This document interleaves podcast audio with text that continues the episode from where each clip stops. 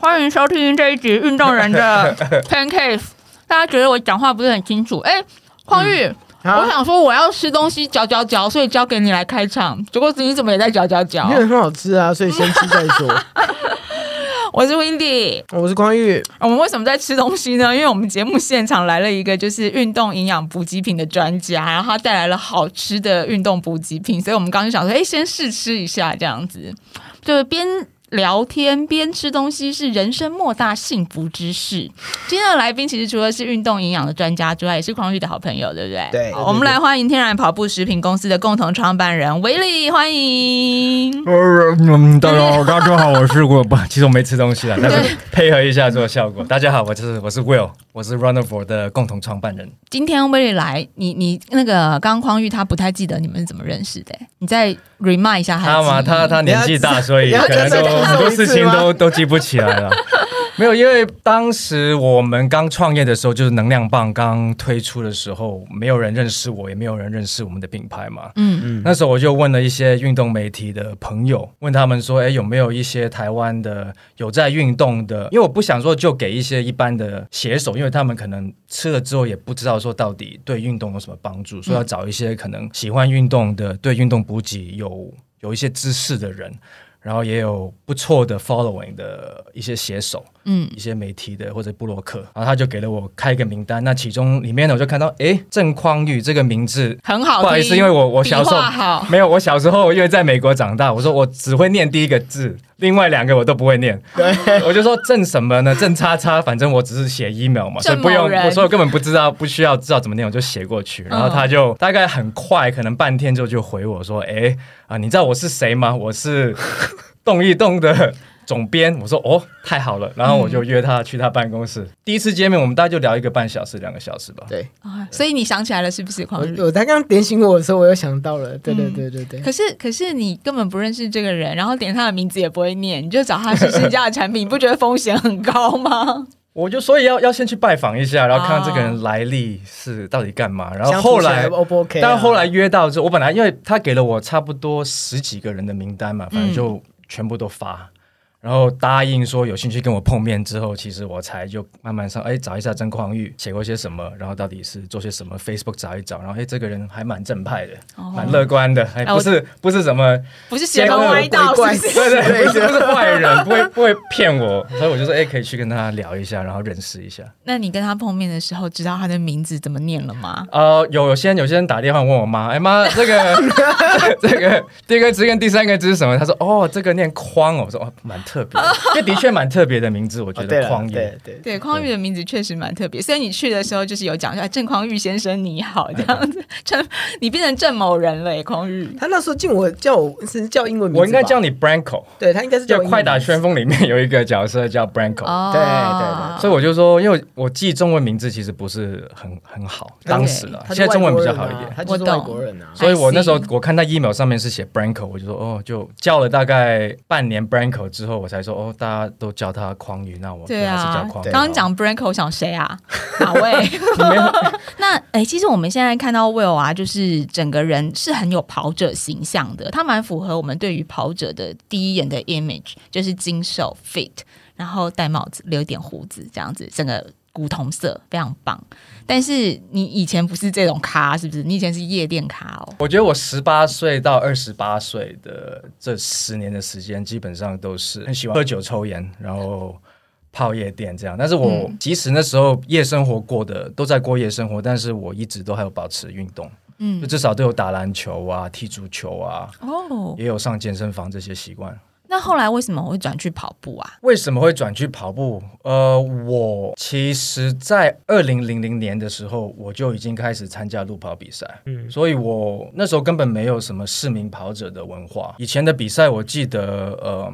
也是办在河滨啦，但是河滨以前也没有像现在整修那么这么漂亮。嗯，以前在中山足球场上下面那边，你要进去拿个表格，然后如果你要团报时候拿回去，大家带五个人都填表格之后，再亲自送回去，这样，然后亲自去那边拿你的衣服。所以有很多很奇怪的一些，可能现在整个文化起来，大家觉得很方便，但当时其实要报比赛还蛮麻烦。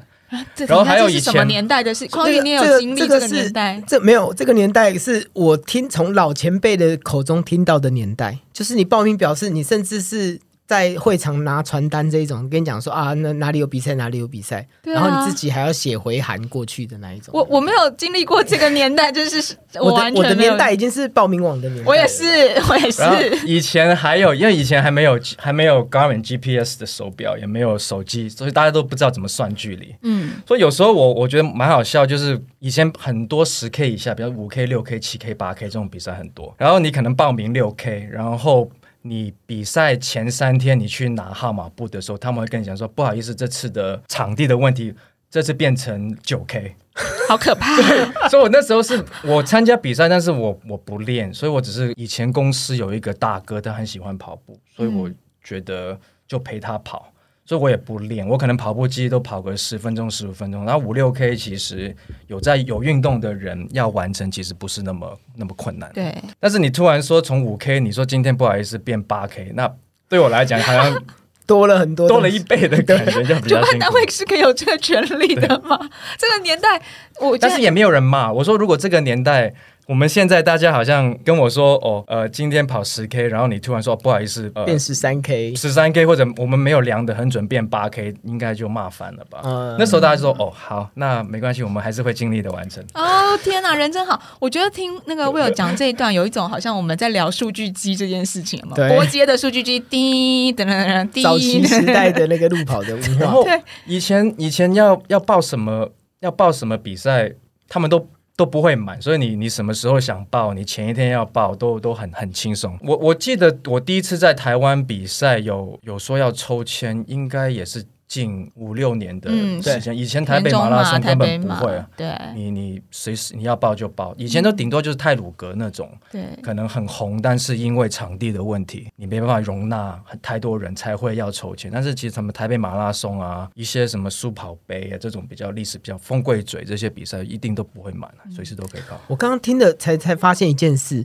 我一直以为我的，比如说我的呃跑步的历史从二零一零年开始，对。我一直以为我的跑龄其实比威廉还要长久，嗯，可是听他这样讲下来，我发现他其实跑龄比我还要长哎，而且他年龄可能也比你大很多，也没有到大很多，我大他大概三岁吧，对，三岁四岁，但但是我跑龄大概比他多大概十年吧，我，对，因为我这个笑话讲了很多次，我都我每次都很想讲，就是我辈分很高。对，因为我刚刚听起来，我真的觉得就是没有人认识我，我真的就是威力叔叔啊，是不是？Uncle Willie 这样子，我真的没有想到说以前还有这种到桥下去填写啊什么什么这种文化，所以这样子跑到现在，哎，朋友啊，你们想想我们现在有多么的幸福，我们只要上网填一填身份证字号就可以报名成功，然后物资还寄来我们家，这样子还不用去现场领，然后呃所有的距离补给都算得好好的，都已经做到这样了。你们还不出门跑步吗？你们 是不是听众要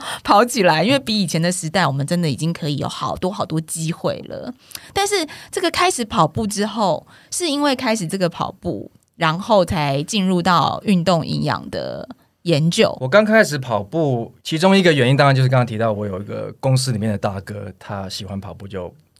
反正就是长辈嘛，然后也是主管，所以就跟他一起跑。嗯，那另外一个成分就是因为我身边的当时身边的所有朋友都是夜店咖嘛，某某一部分我还蛮喜欢，就是让他们知道说，哦，我我一样陪你们喝酒抽烟，但是不好意思，我我等一下大概凌晨两点半三点我要先回家洗个澡，因为我七点钟要去参加路跑比赛。嗯，我还蛮喜欢讲这种事情，因为某部分我觉得有点就是觉得自己很酷吧。有点炫耀。你觉得讲出来那一刻有一个那个 spotlight 照到你身上？可能吧，就是觉得哦，你们只是抽烟，然后你们等下回去可能又又去去唱 KTV，在下一套。我我就是去做一些自我挑战。但是我觉得好像二十岁跑步跟我现在跑步的心态差很远。以前二十几岁跑步，大概我觉得为了外在、为了炫耀这件事情成分很大。我记得我第一次。我大概二零零二年跑了第一次的初马，呃，第一次的初半马，然后后来好像隔两周做一些很无聊的事情，就隔两周有些同事会来我家聚会嘛，我那时候还特别去想说，哎，我的奖牌要放在哪里才会被 被我的同事看到，会问我跑半马这件事情，你说多么的无聊，跟就是都是为别人而跑嘛。对。但是我觉得现在到达一个三十四十岁之后，我觉得整个跑步心态是是在改变。我刚刚就想象一个场景啊，就是他他那个威利讲说，哎，我要先走了，那我待会儿要跑马拉松，我们然后在旁边话，哇。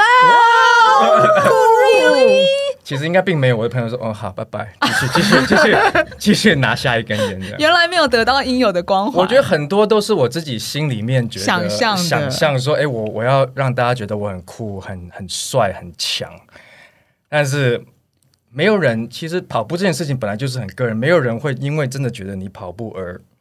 觉得你怎么样？对对对，这这个我要反驳一下。我印象很深刻，是我二零一一年的时候，我第一次出马是台北马拉松。然后我我虽然跑得很差，但是我四小时多跑完了，我很高兴。我就是挂着那个奖牌，我那一整天我就挂着奖牌走来走去，连去便利商店买吃的时候，我都挂着那个奖牌。我也会，你们好中二。我记得我第一次完成三铁的时候，我的奖牌，我的奖牌。从台东一直坐车跟着我，在我的脖子一直回到我家，我无法想象。所以我现在有时候，我我现在因为我有时候玩 IG 嘛，就看到一些年轻的王美王帅，他们跑完步之后就是要拍照一下，我我就我就觉得他们好无聊。后来我回想一下，我更无聊。只是我那时候没有没有没有社群网站让我无聊而已。就是因为你们那时候没有社群网站，你们才挂在身上一直挂。有了社群网站之后，拍照就拍完照打卡就拿下来了，就等着看按赞数跟留言数这样子。但我觉得 OK 啊，因为其实这是一个跑步的动力啊，也没有什么不好，对不对？你又一直往这个领域去钻研钻研钻研，后来还甚至跑到南横一百 K 这种这么虐心的比赛。对，也跑下去，也是为了要挂奖牌，挂整个南横吗？我觉得二十岁以前跑步的时候是很很结果导向。嗯，我只是想人家知道我完成了半马、全马。我觉得运动或者达到一个目标的重点其实是过程嘛。嗯嗯，我以前二十几岁的时候，其实没有没有很享受那个过程，所以就就不练习啊。就是可能跑步机每天说十五 K，然后呃健身房随便。混一混，然后可能就去跑半马，然后就去跑全马，所以都跑得非常慢。嗯，但是就完成了，因为我只是我的目标只是希望我的我的头衔上面是挂了我是一个马拉松的完赛者，我是一个半马的完赛者。对，那当然后来我呃有一段时间我是我二零一六年的时候离开了我服务了差不多五年的一个公司。然后计划就是要去念商学院，就是去念研究所。离职跟念书之前有差不多十个月的时间，我就说那其实我可以好好的去去休息，然后看看有什么一些事情可以去去尝试。嗯，因为我那时候已经开始觉得跑步还不错，就参加了一些半马。但是我常常，尤其是台北马嘛，跑到中山北路，以前跑完之后到中山北路上去就是分两边。半马去一边，然后全马去一边。我跑半马那边的时候，我就看全马那边的人，我说那些是什么人啊？为什么可以跑我的一倍，然后可以跑得回来？我是没办法想象。所以那时候我就，但全马那边的跑者都想说，哎，好羡慕半马那边的人。对 对对，没有全马人说啊，我干嘛？就是到那边，早知道往那边走就好了。好想往右边走。我高中是田径队，所以其实我一直对。跑步虽然是短短跑了，但是对跑步不陌生，其实也有点兴趣。花一整年十个月的时间去把好好的去。把过程做好，不要一直觉得说是就是为了跑马拉松、完成马拉松这个头衔而去跑。那为什么后来会投入做创业这件事情，做做食物、营养食物或者运动补给这一块的原因是，这是我第二第二次创业。那我第一次创业的时候是跟运动无关的吗？跟运动无关，就是做了一个全世界没有不需要的 一个 交友网站。全世界不需要，都不需要，没有人需要。他都这样讲说，全世界不需要的那个。电脑公司，可是大家都需要交友网站呢。呃，显然不需要我们，或者有有更好的选择。我们是其实经营的很失败，因为我们呃那时候网站都还没有上线，我们三三个创办人就闹翻了。哦，所以就后来我就先离开，但是我知道他们还有在搞了一段时间，但是我比较没有就没有再参与或关心这件事情。所以那时候又是又是刚好。离职嘛，没有啊，不是，就是生意失败，创业失败，然后没有没有工作。那那时候如果说想回去可能电子业做事的话，找找找份工作应该不难，但是我有点不想马上回去。那时候大概三十五、三十六岁吧，然后还没有真正算是步入中年，但是我觉得。感受到那种中年危机的一种心态，我就说我我我我可能需要做一些疯狂的事情。那时候我只是说八十公里，我说找一个八十公里的好不好？因为之前我跑过一个五十公里，差点差点，我真的觉得差点死掉那种感觉。所以说那那八十公里是哪一场？五十公里现在好像也没有了，就是因为我辈分很高，我才跑过。打开了台湾的跑步。以前在高雄冈山有一个五十公里的，真的没有听过。我知道，你知道，匡玉知道。抖到两位前辈，抖到我只只记得那个是抖到没办法，所以那时候跑了五十公里之后，就很久没有再想跑超马。嗯，所以那时候说疯狂也不敢太疯狂，说哦八十公里就好，你们没有陪我跑。嗯，那是他们两个说。嗯，八十好像数字怪怪，不如就跑个一百吧。你们是不是脑筋不是很清楚啊？八十跟一百差蛮多的耶。我不知道，反正我，所以我觉得我很疯狂。他们两个这个数字听起来不好听，那就一百八这样子。哎，不是，并不是说狂宇今天便当八十块，我给你一百，不用找了，二十块你留着，不是这意思哎。吃饱就要吃，就要吃到饱，不要八分饱。就是都缴了钱，就要跑到满，是不是？所以今天的重点是，跑者的数学都不是 数学蛮差的。所以后来就去跑了这个南横一百 K。我们整个二零一二年的时候，我们算是很有计划的去去进行训练。嗯，所以我们每好像我们二零一二年每一个每个月都报了一场马拉松或者一场超马。嗯，所以慢慢从马拉松，然后连续两天马拉松。到跑了，再跑一个五十五公里，然后跑了一个阳明山的六十二公里，就慢慢推上去，慢慢推上去。然后跑完那是阳明山的六十二公里之后，我就觉得没有非常想死的感觉，所以就可以继续。所以我觉得，哎，如果当天你逼我要再跑个十几公里，我觉得可以。所以当时我就知道，其实跑南横。开始有机会，但是过程当中除了训练以外，我们因为我那时候三十五岁，然后 Tom 比我大两岁，他好像三十八岁，Andy 那时候应该是三十九四十岁。嗯，我们发现训练只是呃达到目标这个方程式里面其中一个变数，对，另外一个变数就是你要恢复，嗯，那恢复就是要好好休息，好好吃，好好睡，嗯，所以我们开始就看很多国外的文章去研究说。国外的厉害的跑者到底都吃些什么？当然也会观察一下台湾在补给或者日常补给。这件事情，嗯，大家是怎么做？我我就发现，请教前辈，打开台湾跑步时那时候的补给是补给些什么？我我觉得台湾的台湾的跑者从当初到现在，我只能说吃的有够烂，到现在都还是一样嘛。所以这个我觉得吃的算是非常轨迹没有往前推移。当然，我觉得现在大家可能比较知道说比赛补给吃些什么，但是可能我觉得比赛补给跟日常补给是两回事，是两回事嘛。那我我举个例子，我有时候觉得说，哎，我们亚洲人或者我们台湾人真的体能比较差一点嘛，身体素质真的比较差一点嘛？的确，可能身高一些爆发力可能比可能黑人或肯亚人、黑人或者一些白人选手，的确是不是有一点逊色？但是我看到国外的选手，他们每天训练做些什么，然后训练完之后，他们吃些什么恢复？嗯。然后比起可能我身边的一些玩家，他们比赛完之后吃些什么、喝些什么，我觉得因为不恢复，基本上你就不进步嘛。你只是一直在摧毁你的肌肉，摧毁你的身体的架构，很多组织一直在摧毁它，一直摧毁它。真正进步是你摧毁完，你摧毁完之后，嗯，你可以好好吃、好好睡，让你的身体结构慢慢恢复之后，去适应这种。比较大的压力之后，你才会往上提升嘛。嗯，所以我觉得，呃，可能台湾运动或者就算一般市民耐力运动玩家这一块，我们怎么样慢慢去提升？我觉得在补给这一块，大家可以慢慢去多认识一下这些知识，或者了解一下怎么吃才是正确。所以也因为这样子，就投入到这个产业当中了，是不是？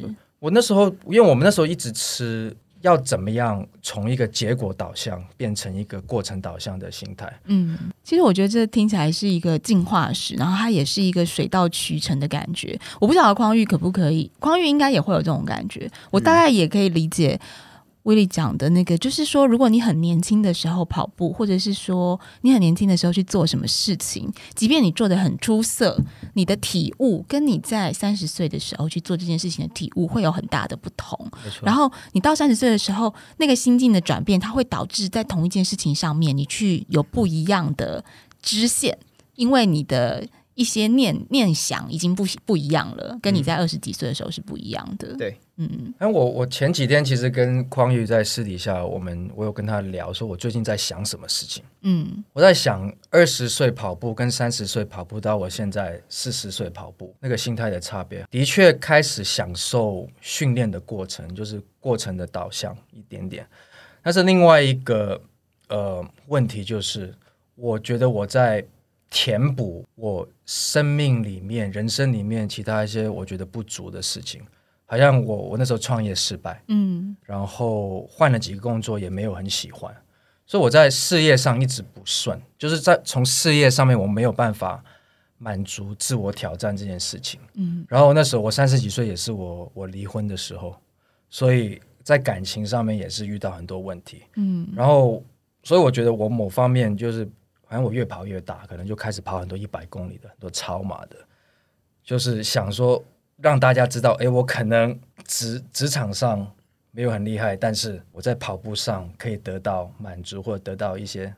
自我挑战的一些满足感，所以其实威利刚刚提到啊，就是我们台湾的跑者，或是台湾一些赛事的补给，他很忽略所谓的修复这件事情。事实上，跑步就是一件修复，跑步本身是修复。可是如果我们就我我我自己是觉得听威利这样讲，就是在那个过程当中。你一方面也是在修复你的生活，就是透过运动；另外一方面，它又延伸出来说，你去在意那个运动补给这件事情，它也是在修复你的身体。所以，其实你的身体跟心理在那个时期的状态之下，都跟跑步这件事情完全连接在一起了，而且都是在做修复的工作，是很重要的。我觉得我那时候真的带着一种叫 pain cave，我我我觉得我很喜欢，因为我觉得以前我就是。我就是要用那种很痛苦的来来催眠自己嘛，嗯，然后很多时候我觉得以前我是带着愤怒的心态去跑，然后那时候为什么为什么为什么会离婚？为什么创业会失败？为什么这份工作我不喜欢？就跑步的时候就一直在带着那种很愤怒，好像世界很不公平的那种心态在那边一直跑一直跑。那当然透过你刚刚提到，就是自我挑战。好好的吃也会影响你身体的脑袋里面的一些化学作用，让你身心都更健康一点。我觉得，因为我觉得你如果你没有得没有遇到挫折，如果你是一个这辈子都一辈子都很顺顺利利、顺顺利利的，其实你你可能只认识到你一方面，可能你只知道你活得好的时候你是怎么样。但是我真的觉得，如果没有经历过一些比较大的，虽然离婚也很普遍啦，但是我觉得对我来讲。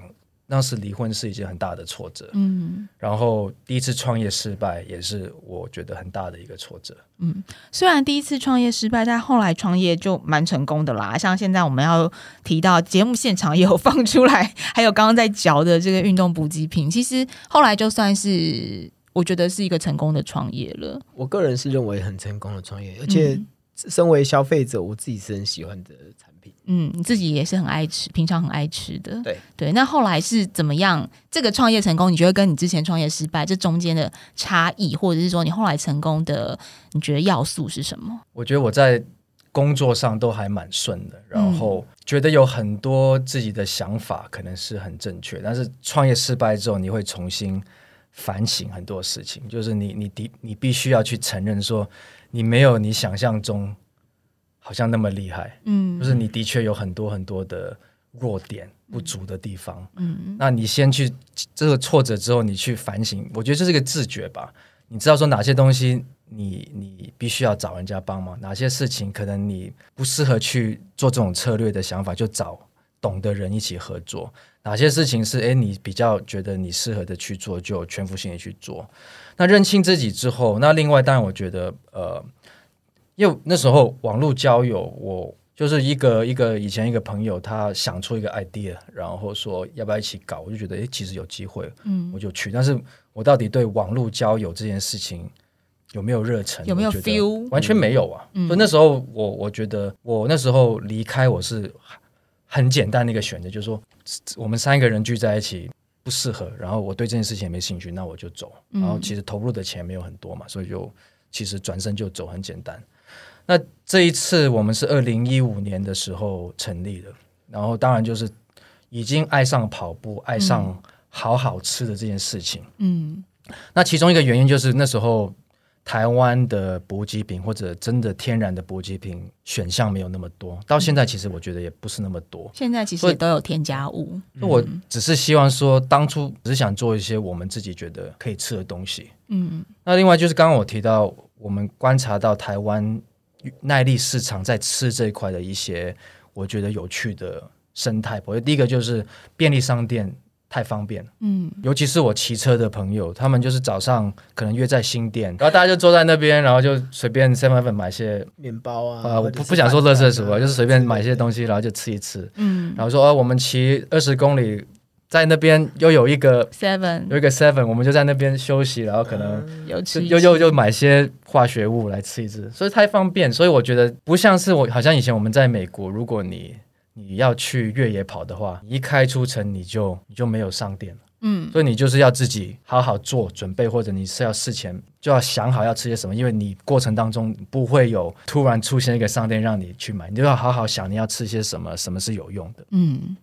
那我觉得那个是一个一个台湾的生态，所以为什么好像大家训练上的知识都开始提升，但是在吃这一块是我们希望可以带给大家，因为真的你你吃什么，你的身体就是什么，你吃乐色，你就是用乐色来恢复。嗯，那我们一般人对吃没有那么研究，所以有时候可能月跑量一到两百五、三百，就就会好像很累啊，上班也没力气的原因，就是因为没有好好睡，没有好好吃。嗯，所以后来你们自己就是加入了这个运动营养补给品的研究，跟呃开始开发之后，你们到现在都还是讲求是全天然吗？我们不敢说，老实说不敢说是全天然，因为我们有加，我们其中一个成分是麦芽糖。嗯，因为我们不是我们的主打的是呃运玩运动的，不是那种好像有些谷物棒，他们主打就是吃了之后当代餐。嗯，就是你吃了这个，你不用去吃正餐。我们只是希望说是一个补给品。嗯，所以我们那时候就说，哎，我们还是需要提供一些可以比较快速吸收的糖。对，就是一种糖叫麦芽糖。那麦芽糖是两个葡萄糖所组成的，所以都是用得到的糖。嗯，我我也很诚实，不能说完全天然，但是我可以说我们是九十九 percent 的的天然在那边。那你们那时候在研究，或者是就是在。自己想要去开发这种营养品的时候，吃了非常多不同品牌或者是不一样的营养品，是吗？我那时候。我我吃到后来，我都不想再做了。因为厨师就像主厨研发新料理一样啊，就是要一直吃失败的吃失败，所以你就要一直试吃，一直试吃其他的啊。我们二零一二年那时候在训练的时候，一整年就是看国外很多文章说，哦，玩超马的、跑马拉松的跑者都应该吃些什么。嗯，那后来其实都很简单，就是其实就是运动补给，其实不是那么复杂。对，这其实最容易被吸收的东西就是食物。原型食物是能够被身体吸收，好像我我看过一篇文章，他讲说，如果你把红萝卜里面的大量营养素跟微量营养素全部都分析拆开然后全部变成药丸，全部比例放在那边，嗯，然后你你一个人吃红萝卜把它吃完，另外一个人就是只吞这些药丸，你不会没办法，你身体没办法吸收到同样的大量跟微量营养素，所以你吃。食物身体是容易被吸收，但是有时候你可能只吞维他命 C，大部分的补给品维他命 C 你吞下去，其实你根本没办法被人体吸收，所以大家有时候是吞假的，就跟那个铁质要搭配维他命 C 做组成这件。那你不是只吃维他命 C，你要想说你维他命 C 你可能还要搭配铁，你吃钙其实你还要镁，所以其实是很微妙的微妙的东西，所以是宇宙的力量啊。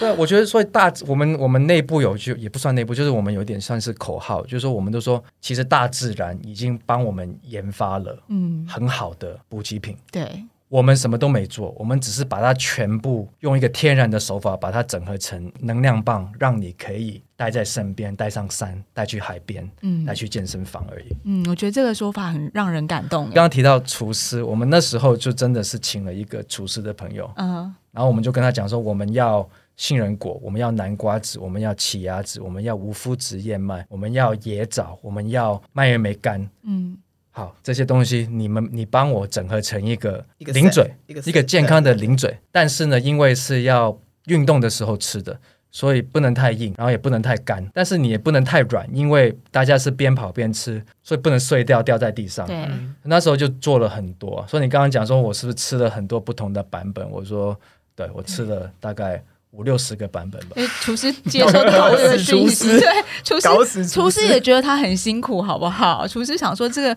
又不能太硬，那个标准很虚幻，太硬、太软、太怎么样，那个都是因为是口感上的问题嘛。把它加在一起不难啊，可是就是要把它变得口感是恰到好处的，这个就是真的是宇宙的力量。过程当中当然有很多所谓的有趣，但是很困难的事情。但是就是你找到对的厨师合作，你找到对的制造厂商配合，大家就是觉得，哎，是一件有点可能台湾没看过人家做的事情，嗯，我们要去尝试。老实说，我很多人问我说，哎，为什么你不就是用一些什么东西，然后你的能量棒就可以放个两年啦？那上架的店也比较高兴嘛，因为。我一给他，他们就只剩下可能一年到六个月的时间，对他们卖也是一个压力销售压力。嗯那如果说两年，他们当然就比较 OK 嘛，一次也订比较多，因为没有没有库存的压力。但是我我都回他们说，我的确也可以把我的能量棒做得更便宜，我也可以把我的能量棒做得可以放十年，我也可以。我这样做之后，我自己也不想吃，所以我不想我年是酿酒嘛？可以啊。其实你的罐头一般的 可口可乐，你放五十年，应该你打开应该都可以喝。嗯，的确可以啊。嗯我我也可以做到那样。老实说，很简单，对更便宜。但是但是我我不想做这种自己都不想吃的，伤天害理嘛，不能这样讲嘛。可以讲，可以讲伤天害理。对，我觉得很十年是有多点夸张，我觉得很十年是挺伤天害理的。基本上都是慢性毒药嘛，我不想做那样的生意。后来从呃研发了这些运动补给之后啊，也我觉得应该是。可能跑者天生也有一些比较不安定的灵魂，你也没有说安于就在这个哎，好像都已经做成功了，创业已经做出了一个规模了，然后你又跑去办赛事，就是你没有安于那样子的现状，又跑去办一些比赛。而我觉得你做的都是蛮吃力不讨好的事情诶，研发蛮吃力不讨好的，办比赛也是挺吃力不讨好的。办比赛是最吃力不讨好的，超吃力，才会被骂。办的比赛包括像是 Explore Your Backyard 探索后花园越野赛，还有击败日落接力赛。那为什么叫做 Beat the Sunset 击败日落的原因，是因为我们是从中午开始，嗯，然后一直跑，一直跑，跑到日落。日落。所以就是看你从中午一直到日落的时候，因为我们是接力，但是是绕圈圈的比赛，在操场吗？没有我们在在土城的一个山径那边，所以我们的路线。它是一个 trail run 的路啊线，越野跑的路线，嗯对，然后三个人接力就是轮流接，然后从中午开始接，接到太阳下山。那太阳下山的认定是全黑吗？还是我？们就其实基本上就查当天日落的那个时间。所以阴天下雨的话就不用跑了，有没有？太阳 你你的心态不好，第二棒跑完了，开始下雨，第三棒就说：“哎，太阳没有，已经下山了，我可以不用跑。”我们我们一圈差不多二点八公里了，嗯快三公里，然后有有越野，有步道，然后也有一些柏油路的部分，所以我们有四人组啦，嗯然后也有双人组，也有如果你比较变态一点，你可以一人一个人去挑战，好可怕。所以其实蛮，如果说是报四人组的话，还蛮欢乐的。不是你们很反其道而行，因为在六月、七月这种天气很热的时刻，大部分的人应该都是要办，例如说就是夜跑。呃，就是比较凉爽，或是什么荧光路跑，就是也是跑在晚上等等之类的。然后你们就偏偏要在就最热的时候，然后太阳下山了，凉了，你们就不跑了，你们要在 太阳下山之前跑，这这很反其道而行哎、台湾的越野季其实都是严格来讲，就是好像冬天的路跑季、马拉松季过完之后，可能秋春天带夏天，对，因为台湾其实夏天很热，所以大部分我们的时间就是越野跑，躲在山径里面有遮，就其实比起在河滨跑步凉爽凉爽许多。是我懂，但是台湾很多越野跑还是一样办在早上六点，稍微比较凉的时间。但你们是中午到下山，太阳下山之前，所以就更就是要承受的那个耐热度，或者是又比别的比赛更高一些。刚刚 Wendy 提到说，为什么我们除了做营养食品以外，我们为什么会做做比赛？